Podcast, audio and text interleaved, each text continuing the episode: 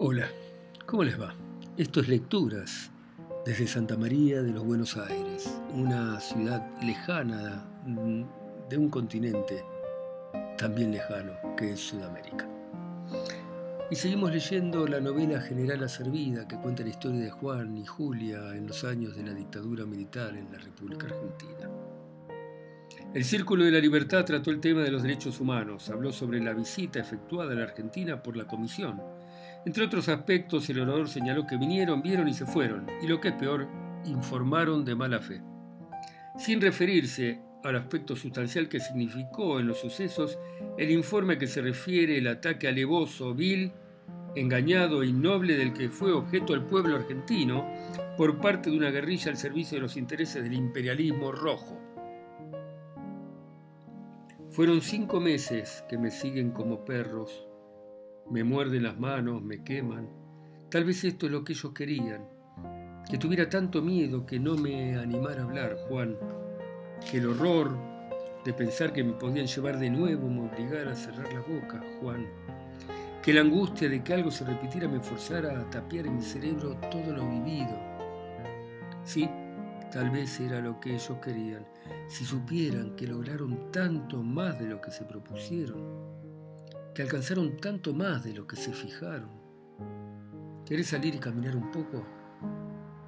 Salen en el atardecer de junio a la vereda del botánico, mientras él evita mirar hacia el parque y sus estatuas, sus caminos rojos.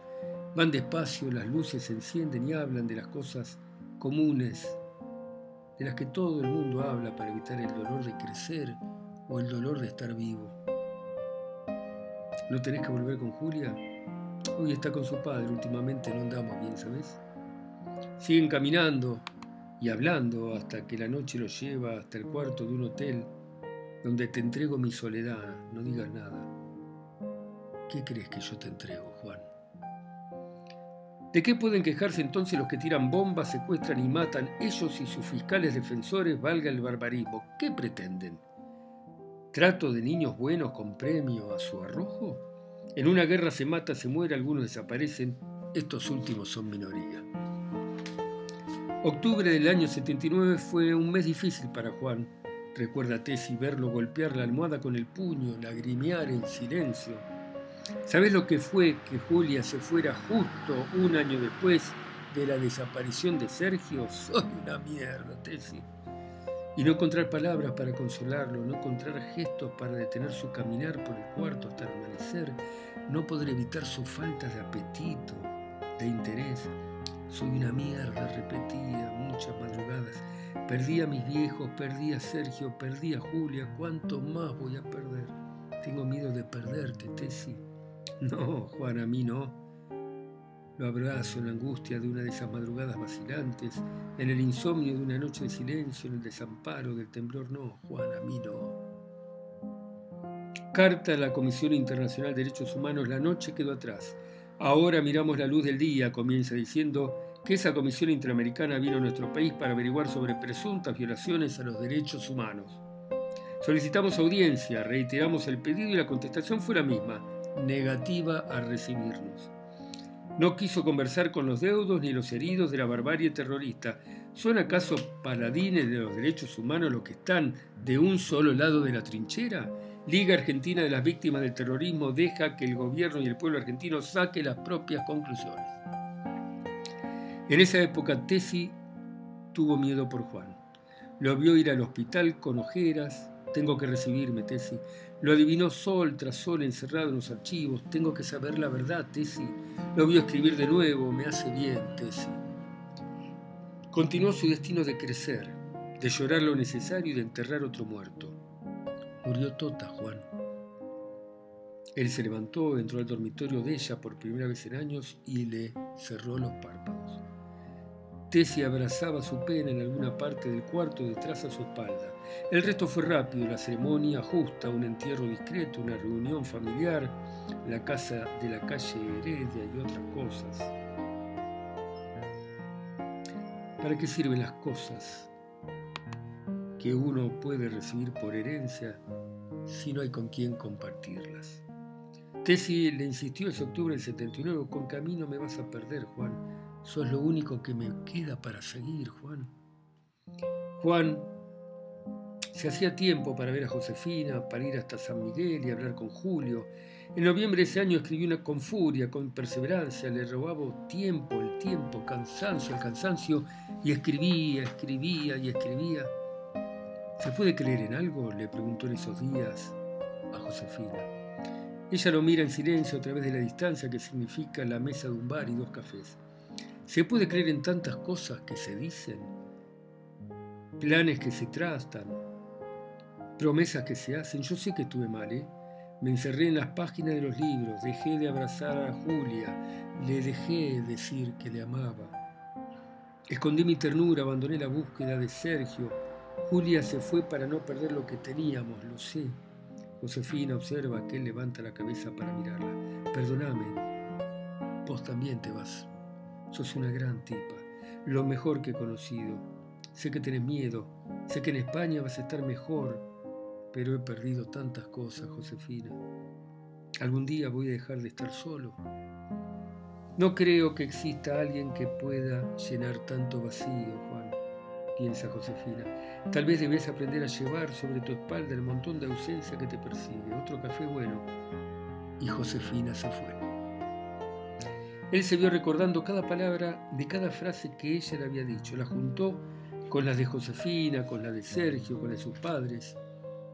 25 de mayo de 1980, las madres queremos saber de qué se trata.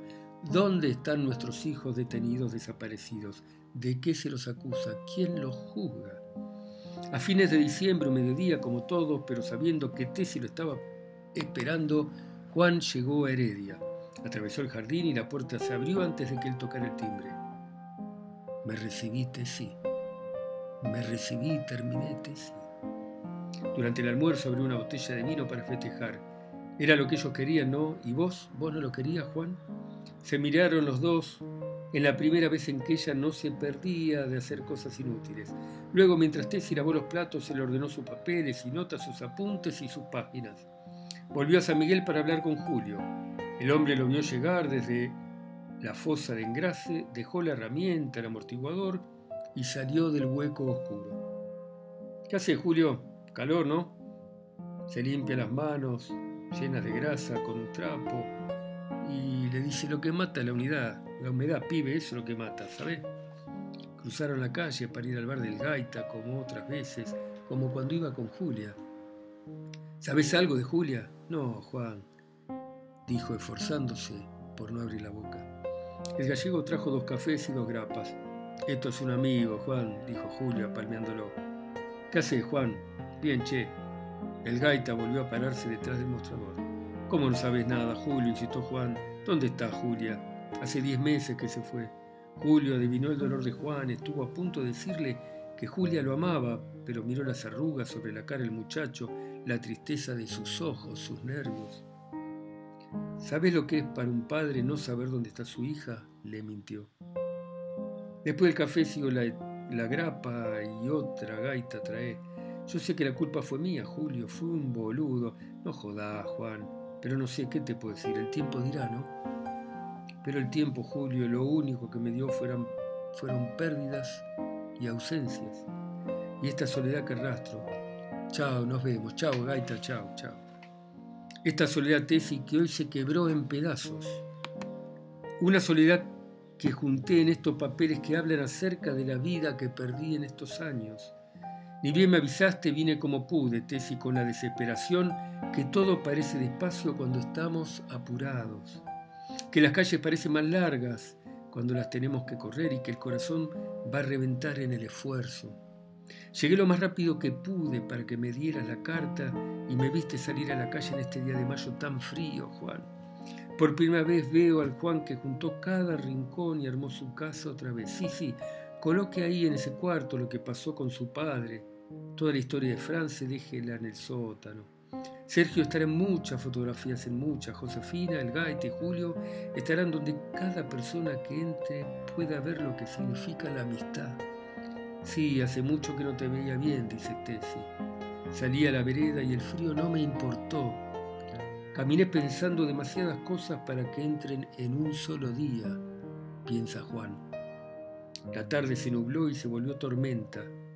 Anduve leyendo una y otra vez la carta que la lluvia mojó. Una foto de Julia con un bebé en brazos. Mientras las gotas me envolvieron y las tinieblas me cubrían, leí una y otra vez la dirección que estaba en el dorso. Vení Juan, te amo, Julia, Barcelona, España.